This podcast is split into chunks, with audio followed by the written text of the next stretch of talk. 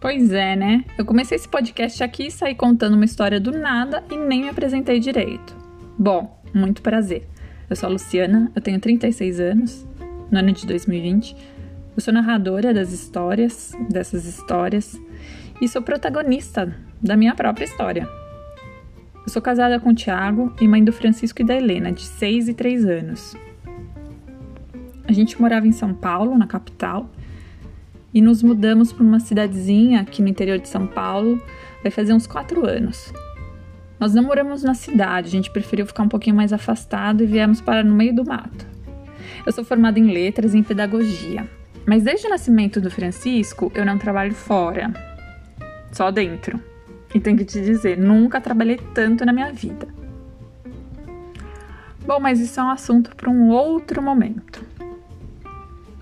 Esse podcast, o Língua de Mãe, ele foi lançado no final de 2019, mas na verdade ele já existia na minha cabeça desde 2018.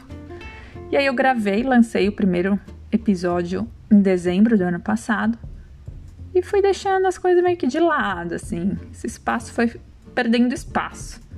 Mas aí eu pensei, não, preciso retomar, porque é uma coisa muito importante para mim. Eu decidi criar esse podcast para compartilhar um pouco do que, que, eu, do que eu vivi após passar por um portal depois de ter me tornado mãe.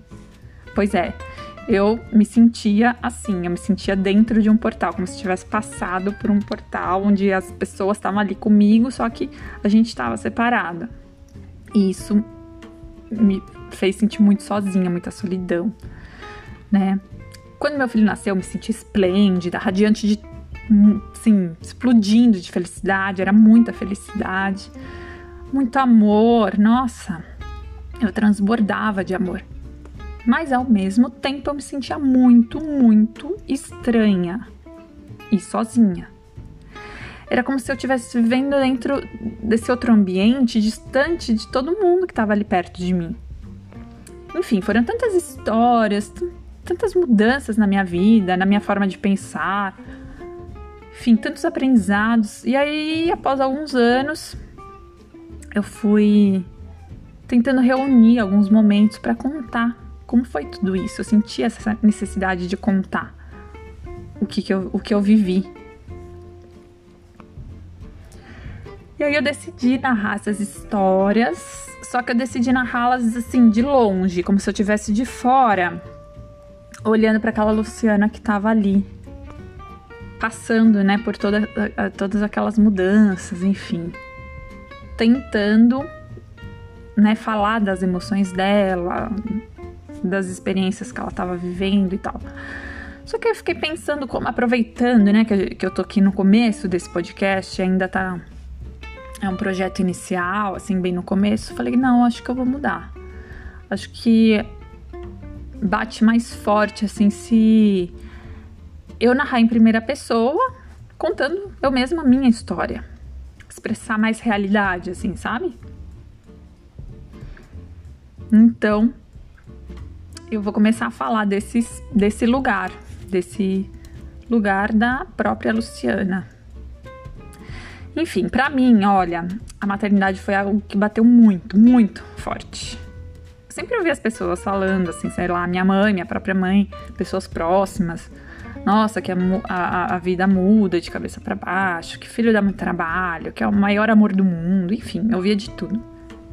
Mas eu não fazia ideia do quão longe eu estava do significado real do que a maternidade seria para mim.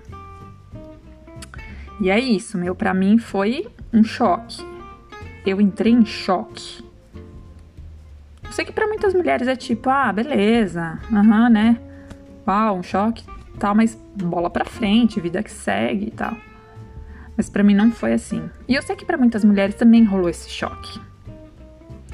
Eu sentia que era a coisa mais maravilhosa do mundo e ao mesmo tempo era a coisa mais louca do mundo. Era muita loucura, muito cansaço, um sentimento de solidão, o maior dos paradigmas. Mas enfim, quer saber um pouco mais da minha história? Então escuta os episódios já publicados, se você não escutou, e os que estão por vir. Me segue lá no Instagram, lufalsete, TTI no final. e também lá no Insta Instagram do Língua de Mãe, arroba Língua de Mãe. Seja muito bem-vindo, seja muito bem-vinda e espero que vocês gostem.